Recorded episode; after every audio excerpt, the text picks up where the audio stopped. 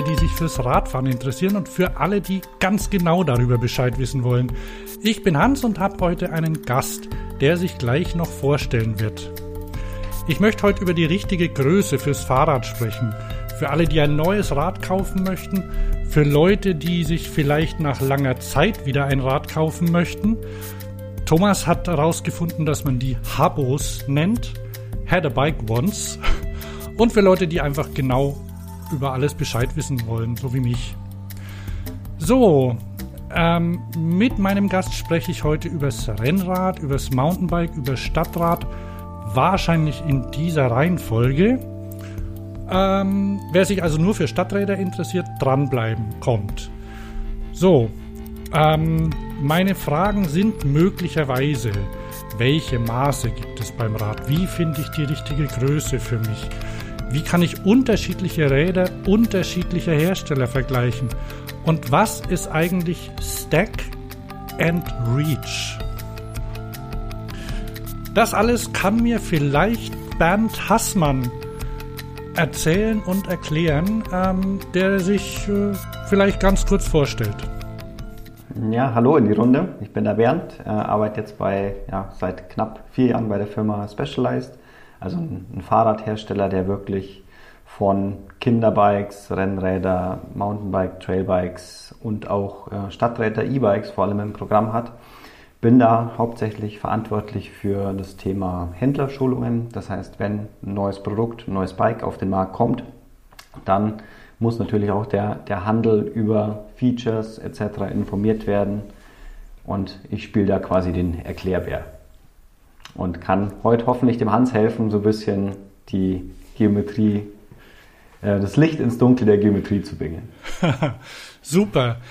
Ich habe ein bisschen recherchiert äh, zu dir. Also ich habe es mir leicht gemacht. Ich habe mal in dein LinkedIn-Profil geguckt und da stand drin, ähm, dass du Maschinenbau studiert hast und äh, lange Jahre äh, ziemlich aktiv Slacklining äh, betrieben hast. Ähm, vielleicht kannst du mir da mal äh, und danach, ja, seit 2017, glaube ich, bist du jetzt bei Specialized. Vielleicht kannst du mir kurz mal was dazu erzählen.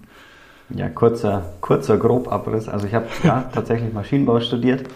Äh, glaube ich, wurde mir so ein bisschen auch von meinem Papa in die Wiege gelegt. Der war auch Ingenieur. Mich hat Technik auch schon immer interessiert und ja, habe dann mein Studium durchgezogen, bin aber dann nicht wie ursprünglich geplant, irgendwo in der Automobilbranche gelandet, sondern habe dann auch während des Studiums mitbekommen, hey, eigentlich Sportartikel kann man eigentlich auch ganz cool mitarbeiten und sind auch relativ technisch. Habe dann auch in meiner Diplomarbeit äh, eine Telemark-Bindung konzipiert. Auch super spannendes Thema. Bin aber dann auch nicht in der Skibranche gelandet, wie man dann vielleicht vermutet, ähm, sondern hatte dann die Möglichkeit eben über mein damaliges Hobby, das Slackline, also das Balancieren auf, auf ja, Kunststoffbändern eine, eine Firma mit zu unterstützen oder aus dem Boden zu stampfen, die dann die letzten oder die, die, die ich dann in sechs Jahren mit den Vertrieben aufgebaut habe und vor allem ähm, Events organisiert habe und auch unser Athletenteam betreut habe. Slackline mache ich immer noch, aber eher dann hobbymäßig, weil in der Slackline-Zeit auch noch meine zweite Leidenschaft oder eine meiner Leidenschaften dazugekommen ist. Das war das Mountainbiken. Und nach sechs Jahren in der Slackline-Branche habe ich dann gedacht, ich brauche mal irgendwas Neues. Bin dann eben bei, bei Specialized gelandet und spiele dann hier jetzt seit knapp vier Jahren den Erklärbär für unseren, unser Händlernetzwerk. Ähm, vielleicht, also Specialized ist ja in, in der Nähe von München, oder? Genau, also wir sitzen ja, so eine halbe Stunde südlich von München. Der Hauptsitz der Firma ist in Kalifornien, in den USA. Wir sind jetzt hier in, in Holzkirchen. Kennt vielleicht der eine oder andere, wenn er mal irgendwo in die Berge unterwegs war, fährt man da oft auch gern dran vorbei.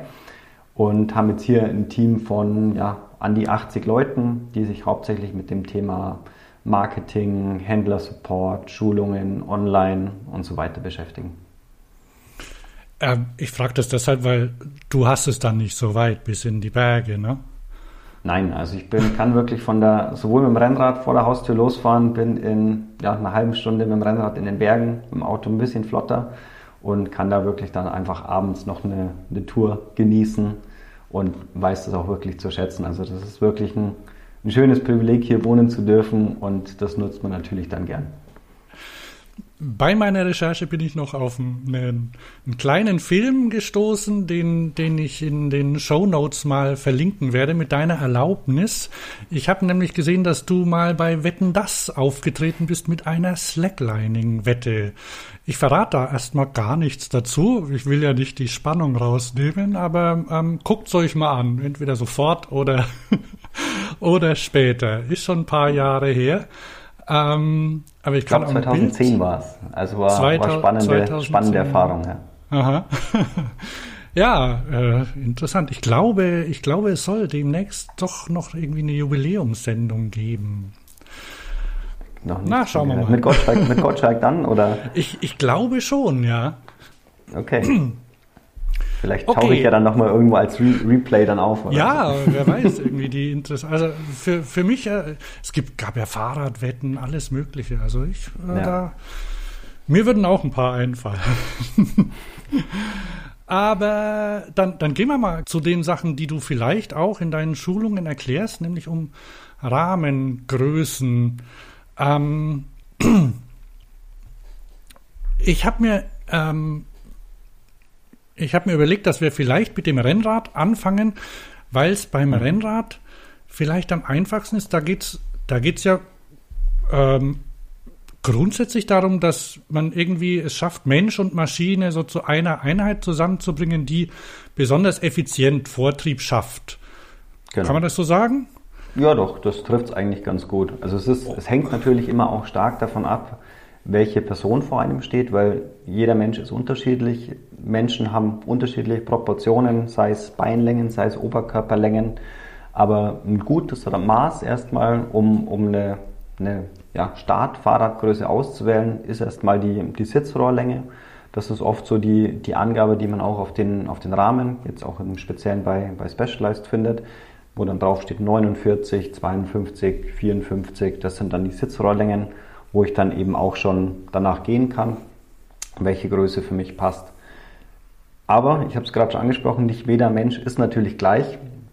Da gibt es natürlich auch Riesenunterschiede und das ist erstmal ein guter, guter Anfangswert, mit dem man loslegen kann, wenn man sich wirklich sicher sein will, ob es die richtige Größe ist empfehlen wir auch wirklich mal zu einem, zu einem Händler zu gehen, weil es gibt auch das Thema Bike-Fitting, was ein sehr, sehr spannendes Thema ist, wo ich auch hier bei Specialized in der Ausbildung mitarbeite, von, von den, vom Handel, von Händlern. Und da bekommt man wirklich ja, geschult, wie, auf was, auf was muss ich gucken, wie sitzt die Person. Also es geht wirklich los mit einem, mit einem Interview, mit einem Vorabgespräch, mit physischen Tests zur, zur Beweglichkeit und eben aus diesen ableiten dann ja, verschiedene Einstellungen am Rad, wo ich dann am Ende rausbekomme, ist jetzt ein 54er Rahmen der passende für mich oder muss ich eine Größe kleiner, eine Größe größer gehen und gegebenenfalls noch ja, die, die Vorbaulänge zum Beispiel anpassen. Also natürlich gibt es nicht nur ähm, die Sitzrohrlänge als Faktor, sondern noch ganz viele andere Maße. Also ich glaube, jeder, der mal auf einer Homepage sich zu einem Bike informiert hat, hat gesehen, dass da eine ganze riesige Tabelle an, an Werten steht, wo man erstmal schnell den Überblick verliert. Mit der Sitzrohrlänge hat man erstmal einen guten Startwert und kann von der ausgehend dann auf ja, andere Faktoren wie zum Beispiel die Vor Vorbaulänge auch noch variieren. Aber gerade die Sitzrohrlänge, die ist doch was, wenn ich mir so unterschiedliche Räder, auch Rennräder anschaue, ähm, vielleicht nicht unbedingt äh, passt, weil wenn manche haben abfallendes Oberrohr, da muss ich dann den Sattel weiter rausziehen, um auf meine Größe zu passen. Dadurch verändert sich vielleicht auch wieder eine, eine Geometrie.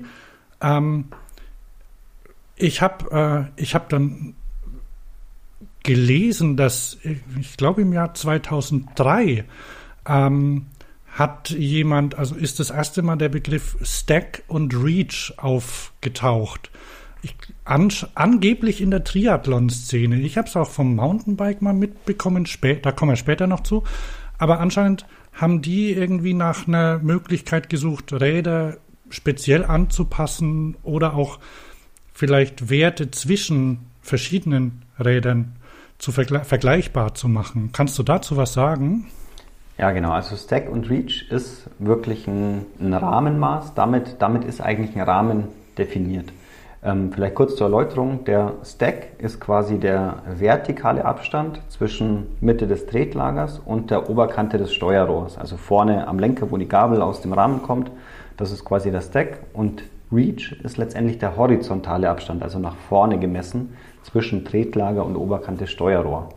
Und was zwischen diesen beiden Punkten passiert, Tretlager und Steuerrohr, ist eigentlich egal, weil diese beiden Maße definieren eigentlich was ich rein technisch mit einem Rahmen machen kann. Wie sich, wie sich der ähm, jetzt vor allem, also Stichwort Mountainbike, ist es eigentlich wichtiger, weil ich mit einem Mountainbike natürlich bergab oft im Stehen oder meistens im Stehen fahre und demnach das Tretlager viel mehr in den Fokus rückt als beim Rennrad, wo ich ja doch eher sitze und auch zum Beispiel ähm, Sitzrohrwinkel eine, eine, ein Einflussfaktor ist beim Rennrad. Und dann gibt es ja noch aus den beiden Werten den äh, Stack-to-Reach-Ratio, oder wie heißt es auf Deutsch? Also den, den Verhältnis, glaube ich. Oder? Das, das Stack-to-Reach-Verhältnis. Also ähm, man teilt den Stack, also diese Höhe, durch die Länge. Und ähm, da habe ich jetzt in meiner relativ kurzen Recherche ähm, rausgefunden, dass man, also sag mal, sag mal du, was da, was bei einem Rennrad zum Beispiel so ein normaler Faktor ist. Ich nehme mal, ich nehme mal kurz vorweg, was ich, also was, was so gesagt wird. Also je, je, je niedriger dieses Verhältnis ist, desto ähm, flacher oder desto gestreckter sitzt du auf dem Rad, oder? Äh, natürlich hast du bei einem, bei einem Rennrad Endurance-Rennräder oder auch wirklich sehr, sehr sportliche. Und wenn ich mir das Stack-to-Reach-Verhältnis anschaue, dann spielt, spiegelt sich das eigentlich auch in der Position auf dem Rennrad wieder. Ich kann es mal vielleicht an, an zwei Beispielen kundtun.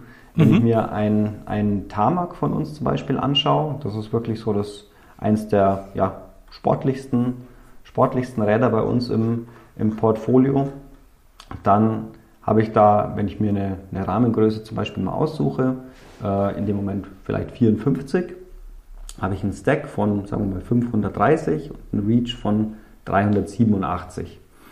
Und dann kann ich mir jetzt mal schnell das Verhältnis auch ausrechnen. Dann bin ich irgendwo bei 1,38, sagen wir mal.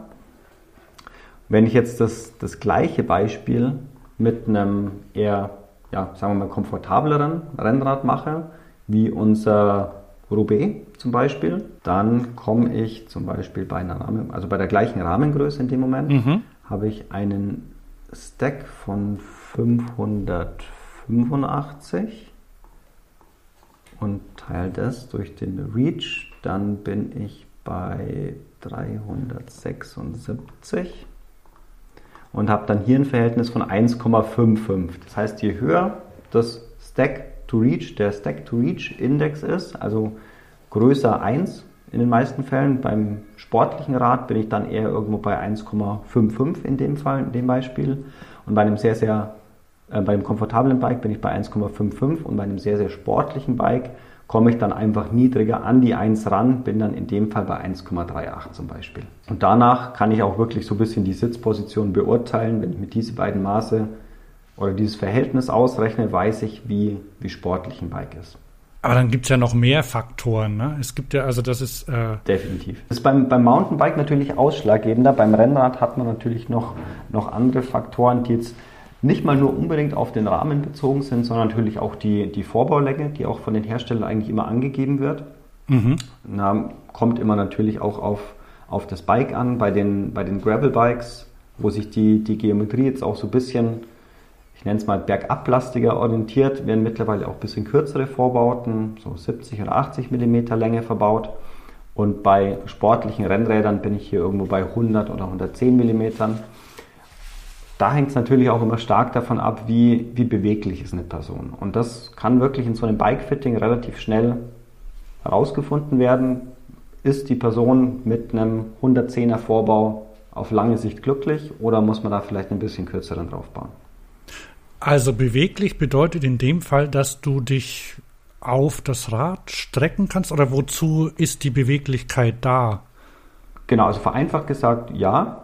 Es hängen natürlich sehr viele andere Muskelgruppen noch dran. Das ist jetzt nicht nur, nicht nur, wie beweglich bin ich, sondern habe ich irgendwo verkürzte Muskeln. Also ein, ein Beispiel in der Vorabuntersuchung von dem Bikefitting ist, wenn ich mich zum Beispiel aus dem Stand nach vorne beuge, lasse die Beine gestreckt, wie weit komme ich, komme ich nach unten, wie weit kann ich, wenn ich auf einer Liege liege, wie weit kann ich bei einem, bei einem Kunden das Bein zum Beispiel gestreckt anheben, ohne dass die Oberschenkelrückseite auf Zug gerät. Also da, da spielen ganz viele Faktoren wirklich eine Rolle. Deswegen ist so ein, dauert so ein Bikefitting auch mal zwei bis drei Stunden, weil dann natürlich viele, viele ja, Tests auch gemacht werden, die dann aufs Bike auch übertragen werden.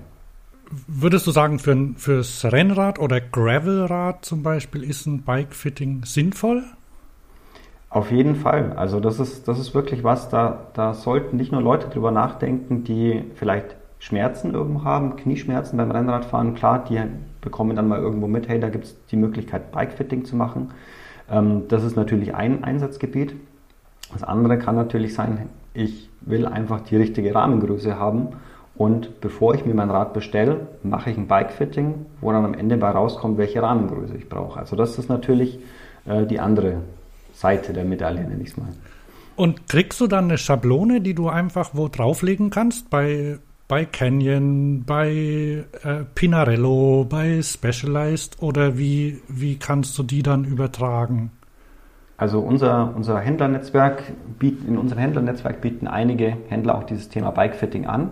Am Ende des Fittings wird quasi ein, ein ja, Datenblatt letztendlich generiert, wo dann die verschiedenen Maße draufstehen und ich danach eben auch das, die, die Radgröße auswählen kann und eben auch vielleicht, wenn ein Kunde mit einem Rad bei mir in den Shop kommt, auch diese Anpassungen dann auf dieses Rad dann übertragen kann. Mhm. ist weniger eine Schablone, eher wirklich äh, ein Datenblatt, wo dann die verschiedenen Werte draufstehen. Das gebe ich dann zum Beispiel mit dem Rad in die Werkstatt und die Jungs, Mädels stellen das dann in der Werkstatt eben auf den Kunden ein. Aber ich kann jetzt mit diesen Werten schlecht mir zum Beispiel online ein Rad aussuchen. Das ist tatsächlich ein bisschen, bisschen anspruchsvoller, ja. Okay, also Hilfe. Online bieten natürlich die verschiedenen Hersteller auch mittlerweile Tools an, wie ich zu einer Rahmengröße komme.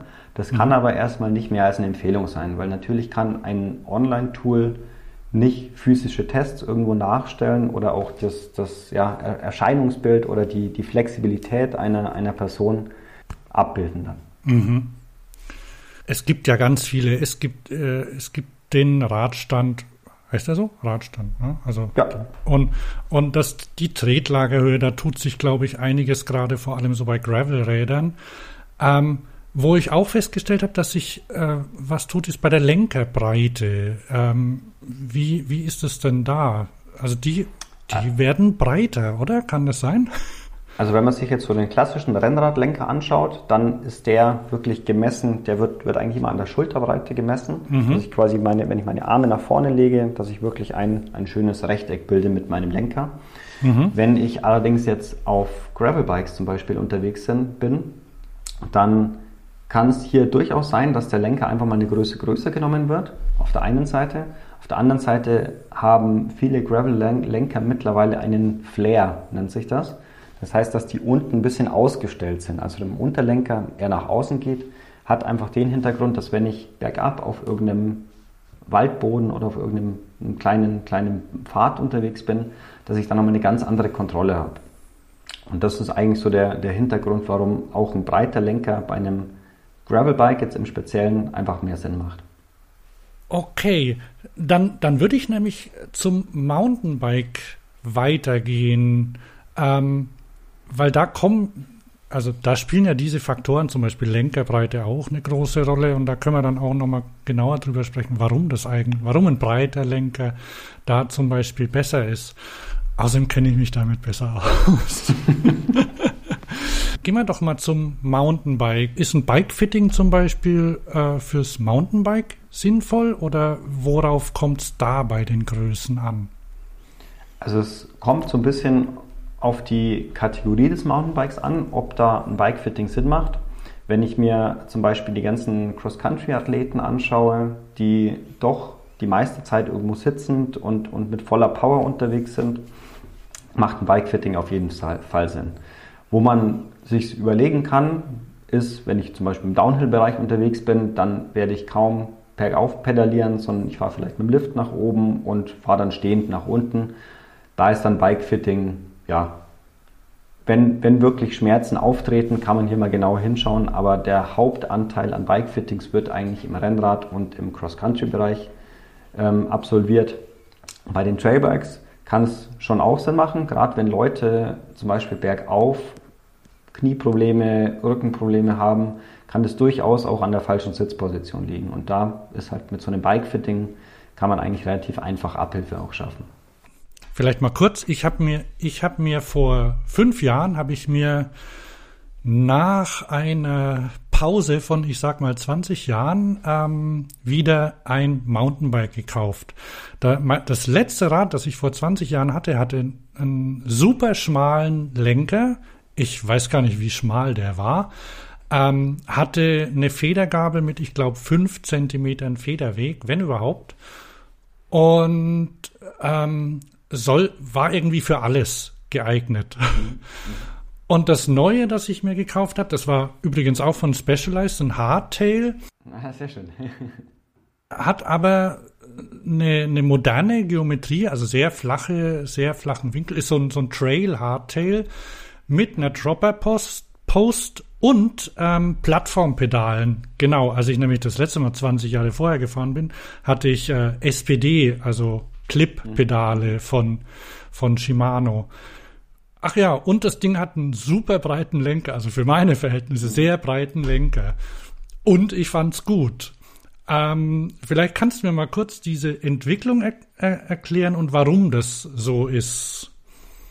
Also das vielleicht kurz zum, zum Thema Plattformpedale. Mhm. Das ist wirklich, äh, ja, ne, ne, da scheiden sich die Geister. Es ist wirklich so, dass du, dass du mittlerweile immer noch die Verfechter von Klickpedalen hast oder eben Flat Pedals.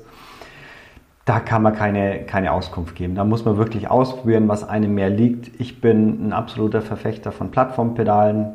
Bei uns in der Firma fahren, ich würde sagen 50-50. Also es ist wirklich so, dass da muss man einfach rumprobieren, schauen, was, was liegt einem mehr, was hat man vielleicht auch für einen Fahrstil, muss man öfter mal, balanciert man eher mal, muss man den Fuß schnell runterstellen, also solche Geschichten spielen da schon auch mit rein. Ja, und wenn du sagst, du hast dir vor 20 Jahren äh, oder hast 20 Jahre lang kein anderes Bike gefahren, sondern wirklich eins mit einem 600er Lenker zum Beispiel, dann liegen da natürlich Welten dazwischen zu dem Bike, das vor fünf Jahren gekauft wurde. Da hat sich so viel getan, man sitzt komplett anders drauf, also es ist einfach von, den, von der Geometrie her um einiges sicherer geworden mittlerweile. Du hast ähm, einen breiten Lenker, den du schon angesprochen hast, der einfach viel, viel mehr Kontrolle vermittelt. Das heißt, ich kann mein Vorderrad einfach präziser steuern. Wenn ich irgendwo mit einem ganz schmalen Lenker einen Schlag auf den Reifen bekommen habe, dann habe ich nicht den Hebel, das vielleicht gegenzuhalten, als wenn ich einen breiten Lenker habe. Und das ist eigentlich so der Hauptunterschied bei den Lenkern. Es kann natürlich auch für für kleine, für schmale Leute kann so ein breiter Lenker auch nicht unbedingt Sinn machen. Das heißt, da kann es auch gut sein, dass man den Lenker einfach kürzt, weil die vielleicht ganz schmale Schultern haben und dann drauf sitzen würden wie auf einem Chopper. Also es kann auch zu viel sein, das, das muss man auch sagen. Hängt eben dann so ein bisschen auch von der Person ab und was er macht. Wenn ich mir die ganzen anderen Geometriemaße anschaue, du hast auch angesprochen, ähm, die Bikes wurden länger, die Steuerrohrwinkel vorne von der Gabel wurden flacher auch das liegt einfach daran, dass früher, was wurde damit gefahren? Es wurde ganz viel auf ja, Forststraßen auch gefahren. Das war damals wirklich Mountainbiken und ich hatte kaum Hindernisse im Weg. Da ist es natürlich, kann es natürlich immer noch Spaß machen, aber in der heutigen Zeit, wo wirklich Wege befahren werden mit Steinen, mit Wurzeln gespickt, habe ich einfach ganz andere Anforderungen an Bike. Und auch da spielt natürlich das Thema Bikegröße ein, ein großes, also hat man, ist es ein großes Thema, weil ich beim Mountainbiken, also wenn ich, wenn ich Trails fahre, bin ich die meiste Zeit eigentlich im Stehen unterwegs. Und wir hatten es vorhin angesprochen, das Thema Stack und Reach spielt natürlich beim Mountainbiken auch ein großes Thema, weil ich dadurch meine, meine Position im Stand eigentlich genau definieren kann. Und auch da gibt es ähm, ja, verschiedenste, verschiedenste Ansätze. Ich habe zum Beispiel bei den Cross-Country-Bikes wird immer noch nach den, nach den T-Shirt-Größen gegangen. Da habe ich Small, Medium, Large und so weiter. Bei Trailbikes wird dann jetzt bei uns ein anderes System angewandt, das nennt sich S-Sizing. Also S steht in dem Moment für Style Specific Sizing, weil es einen, einen, großen Unterschied macht, was will ich mit meinem Fahrrad oder wie, wie soll sich mein Fahrrad verhalten und was fahre ich zum Beispiel am liebsten für Trails. Fahre ich gern, fahre ich gern schnell geradeaus und balle über die verschiedensten Sachen drüber oder brauche ich ein, ein, wendiges Bike, wenn ich irgendwo alpin unterwegs bin, wo ich enge, schmale Wege habe, wo ich gar nicht schnell fahren kann. Und da machen natürlich, macht eine ganz andere Rahmengröße Sinn. Ganz früher, also äh, ganz früher habe ich und ich glaube viele andere, die so, ich, ich bin äh, noch bevor ich Mountainbike gefahren bin, bin ich BMX gefahren. Deshalb habe ich so eine leichte Affinität zu kleinen Rädern und ähm, habe ganz früher immer dazu tendiert, so eher das kleinere Rad zu nehmen, weil damals hat man gesagt, ja, da, das ist, das ist wendiger und ähm, du passt da trotzdem drauf. Allerdings habe ich das Gefühl, dass man auf den modernen Rädern eher so, ja, eher so drin sitzt, auch oder, oder steht und dass da eine gewisse Größe, also das und habe dann bei meinem hab, ja und habe bei meinem letzten Rad dann doch mich zu einem XL ähm, mir, mir ein XL empfehlen lassen. Ähm, ich bin ja 1,93 groß. Kannst vielleicht sagen, wie das so in eurer Specialized äh, Größentabelle unter, unterkommt. Also ich finde, das passt ganz gut. Ähm, also hängt auch vom Fahrstil, wie du sagst, ab. Wenn du, oder auch gerade was sich, was sich weiterentwickelt, ein längeres Rad bringt natürlich gerade auch Anfängern deutlich mehr Sicherheit. Und das, das merkt man dann schon. Weil wenn sich jemand auf ein, auf ein kleines, vielleicht für den Anfänger eher, eher nervös anfühlendes Rad setzt, hat es sicher nicht so viel, ähm, oder kriegt man sicherlich nicht so viel Sicherheit vermittelt, wie wenn das Rad einfach stabil liegt. Stimmt. Also äh, du hast ja auch weniger, wenn du jetzt den Berg runterfährst, weniger die Gefahr, nach vorne überzukippen. Genau.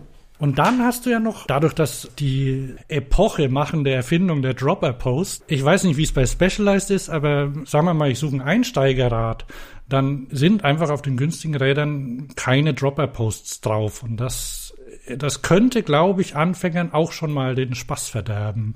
Beziehungsweise ich, ich würde mir wünschen, dass sie da, dass, dass sie irgendwie dahin kommen, dass es keins mehr ohne gibt, weil, weil es auch viel sicherer ist.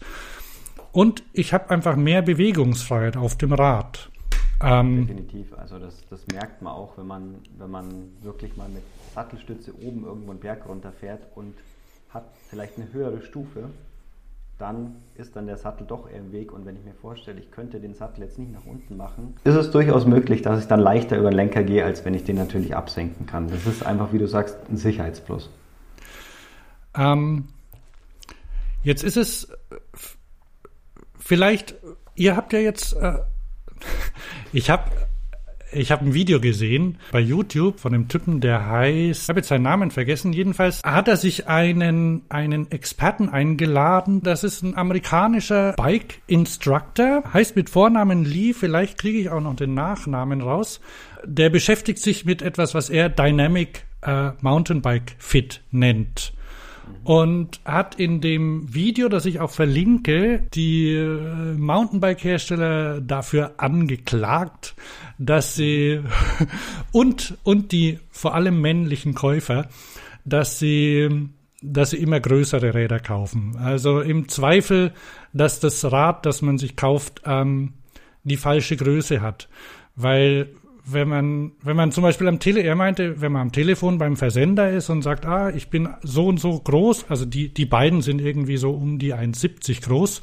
Und dann sagt er, ja, ich nehme eine Größe M und dann sagt er am Telefon, ah, willst vielleicht nicht doch eine L ausprobieren? Und dann denkt der Mann, ja, klar, bin ich groß oder nicht? Und viele Männer lügen, also geben wohl auch bei gern mal die Unwahrheit an und machen sich ein bisschen größer, als sie sind und kommen dann zu einem Rad, das ihnen zu groß ist. Äh, kennst du das?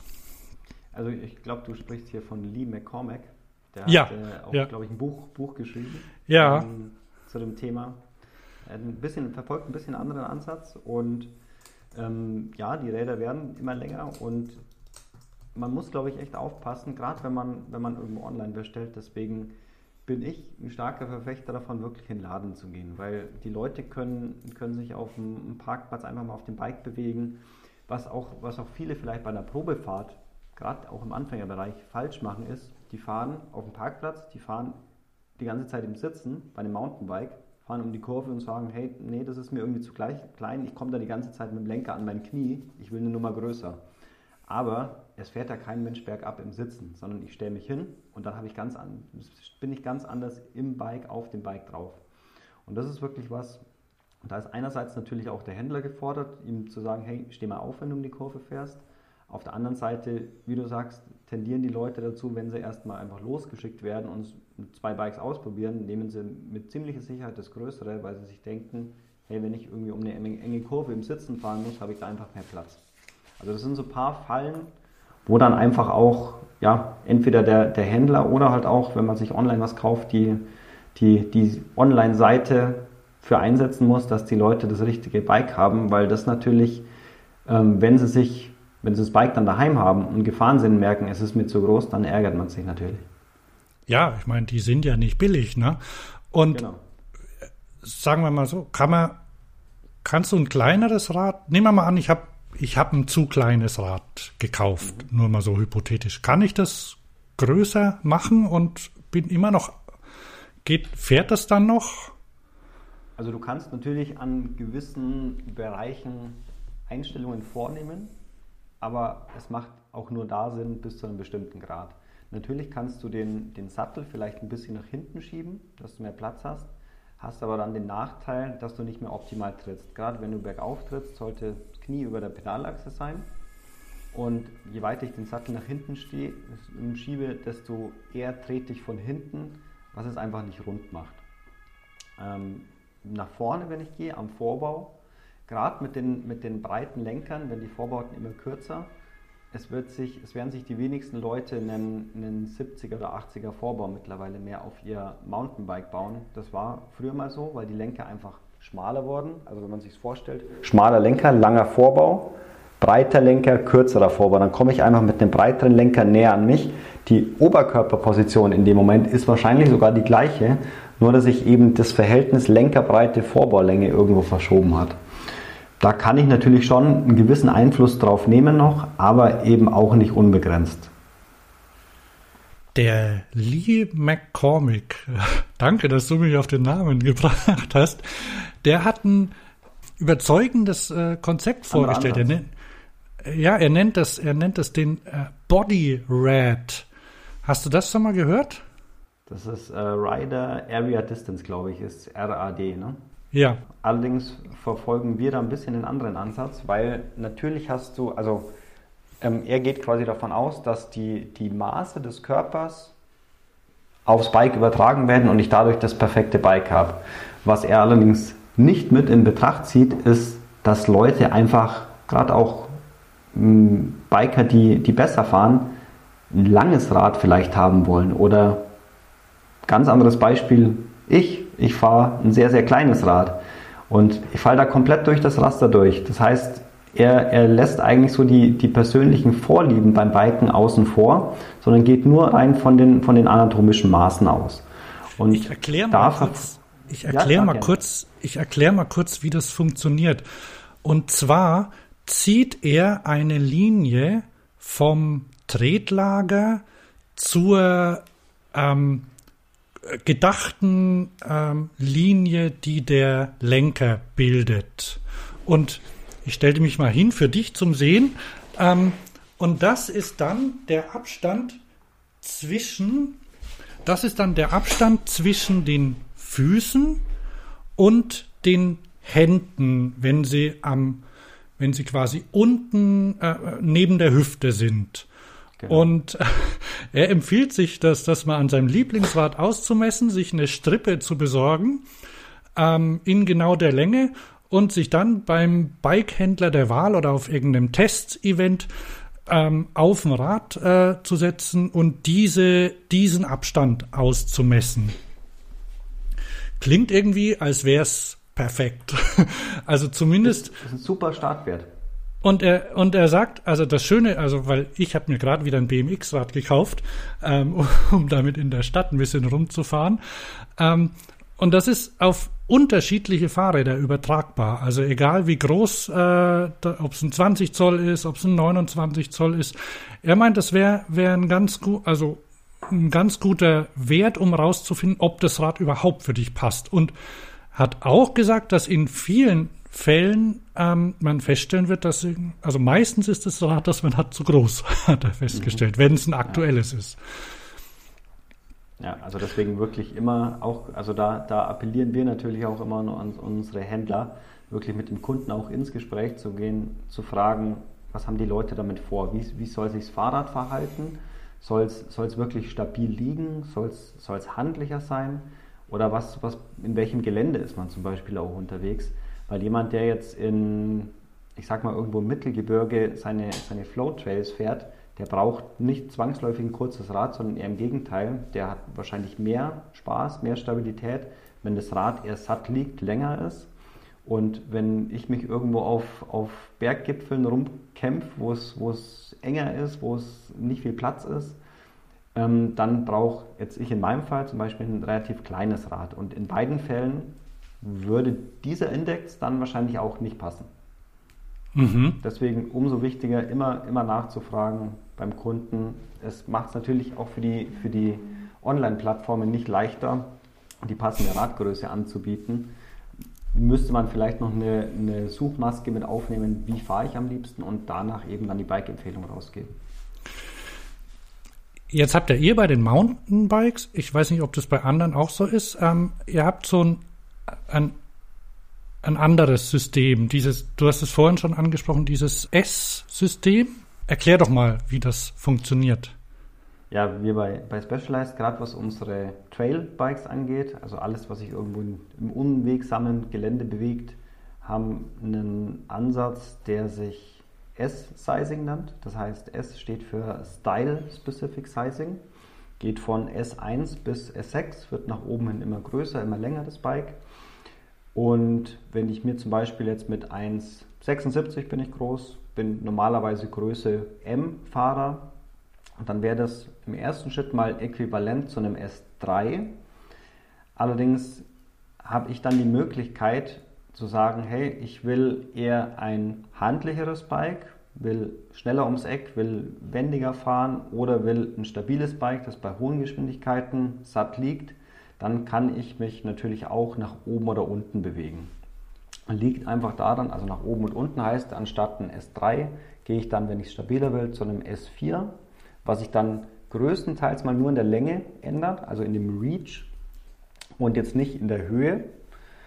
Und wenn ich kleiner will, gehe ich einfach eine Nummer, eine Nummer runter auf ein S2, wo ich dann einfach ein kürzeres Bike bekomme, das sowohl vom Radstand als auch vom Reach dann einfach ja, kompakter ist und ich damit einfach auch mehr, mehr Spaß habe, wenn es enger wird.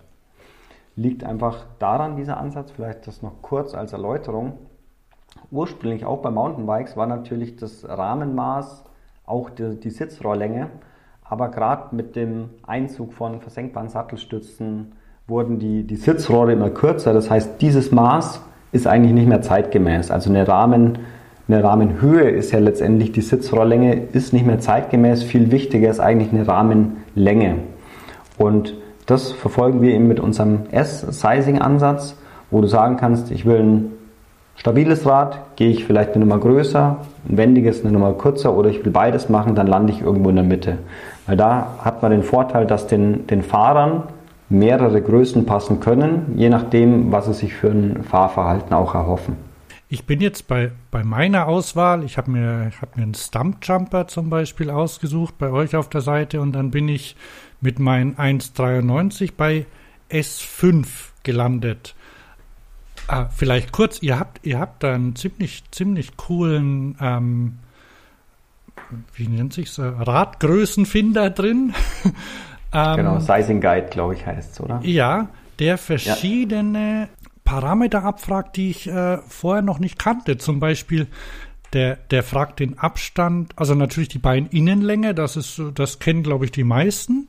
Genau. Und dann fragt er den Abstand vom Knie bis zum Boden ab und vom Knöchel bis zum Boden. Also wofür brauche ich die Werte? Und haben viele Leute unterschiedliche Abstände vom Knöchel bis zum Boden zum Beispiel? Ja, also das, das macht schon Sinn. Da haben wir natürlich den Vorteil, dass wir, weil wir gerade mit vielen Händlern arbeiten, die die Bike-Fittings durchführen, auch m, m, relativ viele, ich nenne es mal Datenrückläufer bekommen und auch Proportionen zu, zu Fahrern.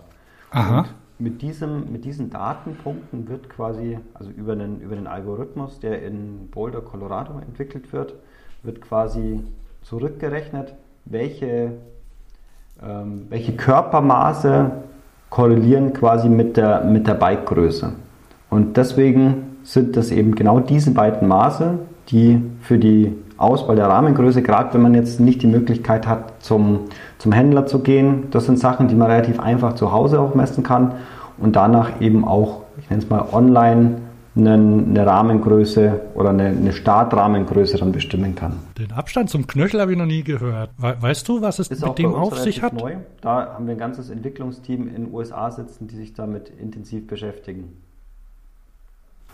Was ich noch dringend dich fragen wollte. Ähm, mhm. Wir haben jetzt die Mountainbike, ich glaube, die haben wir durch.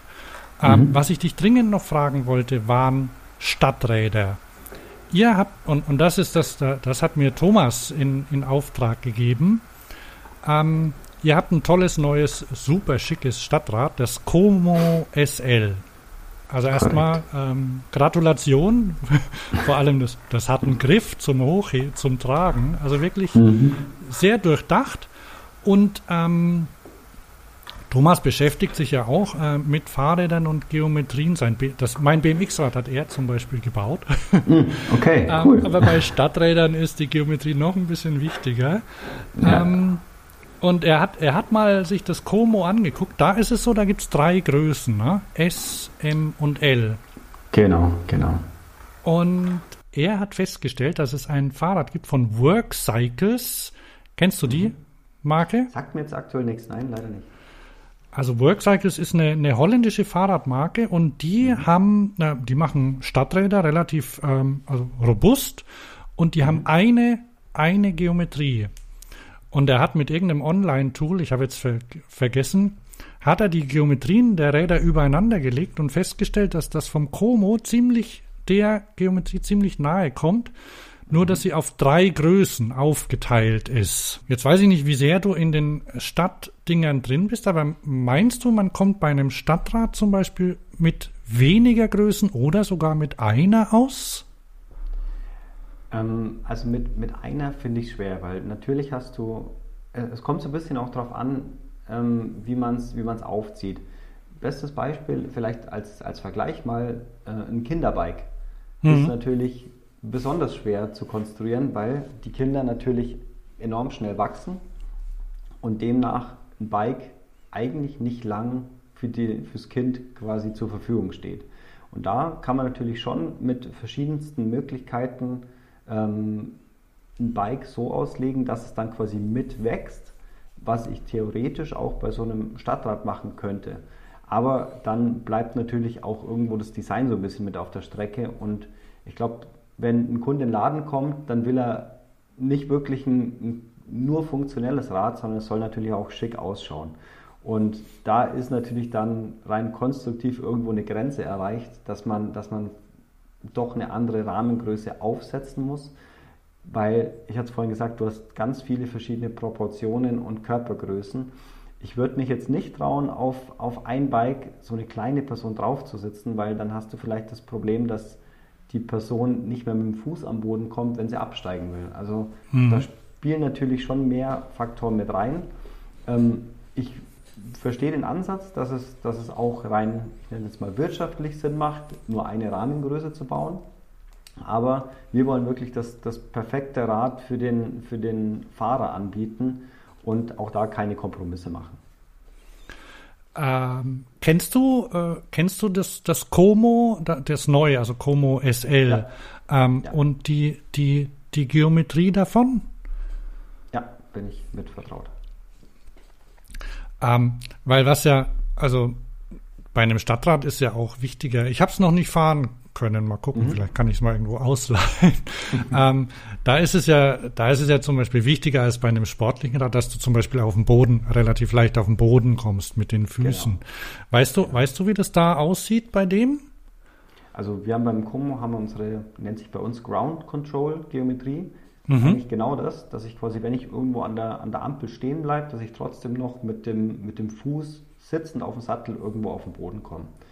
Und mit unseren, also funktioniert eigentlich sehr, sehr gut. Also ist, ist einfach auch ein Bike bei uns, was, wenn wir, wenn wir auf Events sind, das ist jetzt das Chromo SL, es gibt ja auch, uns, auch noch unser normales Chromo, was von der Sitzposition sind, sie, sind die Bikes relativ ähnlich. Mhm. Und wenn, ich, wenn wir auf Events unterwegs sind, das ist immer ganz spannend zu sehen, dann wird natürlich mal, muss man irgendwo hinfahren, eine Besorgung machen und in den meisten Fällen wird tatsächlich dann das, das Como oder wahrscheinlich dann in Zukunft das Como SL genommen, einfach weil man richtig entspannt drauf sitzt, weil, weil man so den, den Überblick hat, man sitzt relativ aufrecht und fährt damit relativ gut. Aber da merkt man eben auch, dass auch da nicht nur eine Größe genommen wird, sondern natürlich die Leute dann, auch wenn sie die Möglichkeit haben, die passende Größe nehmen, in dem Fall eben S, M oder L, was dann halt nach nach verschiedenen, also was letztendlich dann nach der Körpergröße des Fahrers auch irgendwo ausgerichtet ist. Das heißt, wenn ich jetzt einen, Ausla äh, einen Haushalt habe und da gibt es äh, zwei Leute, einer oder eine, meistens die Frau ist, ist ein bisschen kleiner und ähm, noch eine größere Person, dann sollte man schon gucken, dass es, also, also die kleinen, erstmal nach der kleinen richten und vielleicht kann die große Person noch mitfahren und wenn nicht, muss man zwei Räder kaufen, oder? Würde ich, wenn, dann würde ich so anfangen. Es wird nicht lang dauern, dann wird die große Person sich eh so ein Como kaufen, weil es einfach geil ist. Aha. ah ja, aber so zum, zum Üben erstmal die kleine, weil. Auf jeden Fall. Ja, klar, du musst, sagen. Und wenn ich jetzt, ähm, das war jetzt nur ein Specialized, aber wenn ich jetzt ein anderes Stadtrat ähm, mir aussuche, mhm. ähm, dann soll, dann ist das schon ein Faktor, der wichtig ist, oder? Dass ich, dass ich auf den Boden komme, oder? Auf, auf jeden Fall. Also gerade auch was so Stadträte angeht, das, das sind jetzt nicht nur mal ähm, ja, Leute um die 30, 40, sondern oft hast du natürlich auch ältere Herrschaften, Rentner, die so ein Rad fahren. Mhm. Und da ist es natürlich be besonders wichtig, dass die Sicherheit haben, sowohl natürlich vom, vom Aufstieg auf das Bike als auch beim Anhalten. Und da würde ich persönlich keine Kompromisse machen wollen, sondern wirklich die Leute sollen, sollen sich damit sicher fühlen und einfach auch damit Spaß haben und, und ihre Einkäufe erledigen können und was sie eben sonst noch damit machen. Das Chromo zum Beispiel gibt es ja nur mit äh, tiefem Durchstieg, aber das ist ein Unisex-Rad, oder? Genau, also das ist jetzt nicht speziell auf, auf Damen ausgerichtet. Das ist einfach, ähm, Como SL ist bei uns eher so ein Lifestyle-Rad, nenne ich es mal, für mhm. die Stadt zum Einkaufen. Und ähm, da ist natürlich schon auch, kann man auch Männer drauf sehen. Gerade in Großstädten, glaube ich, ist es mittlerweile nicht mehr verpönt, ein Rad mit einem tiefen Einstieg zu haben. Gerade wenn man irgendwo mit, mit Anzughose sich irgendwo aufs Bike schwingen muss, komme ich da, glaube ich, trotzdem noch leichter drüber. Ja, und viele Leute sind es eh schon gewohnt, wenn sie ein Leihrad nehmen zum Beispiel, die haben ja auch alle einen tiefen Durchstieg. Ne? Genau. Da guckt ja auch niemand komisch. Nee, also ich glaube, das sind wir mittlerweile so weit, dass, dass da keiner sich mehr an der Erde gekratzt fühlt, wenn er, wenn er auf so ein Rad aufsteigt. Okay. Ähm, ansonsten fällt mir eigentlich zu dem Stadtrat äh, nichts mehr ein. Also drauf best Ach so, doch, doch, ja, das war's. Eine Zeit lang, vielleicht habe ich es auch persönlich denken wollen, hab, ähm, war mal in der Überlegung, ist eine Dropper-Post zum Beispiel sinnvoll in dem Stadtrat? Was meinst du da?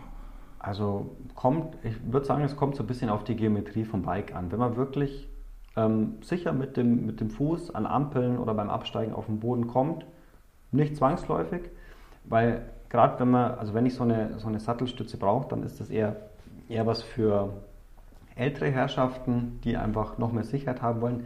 Die haben dann aber natürlich vorne noch einen Knopf mehr, den sie mm. irgendwo bedienen müssen. Muss man abwägen. Also ich, kann, kann durchaus Sinn machen.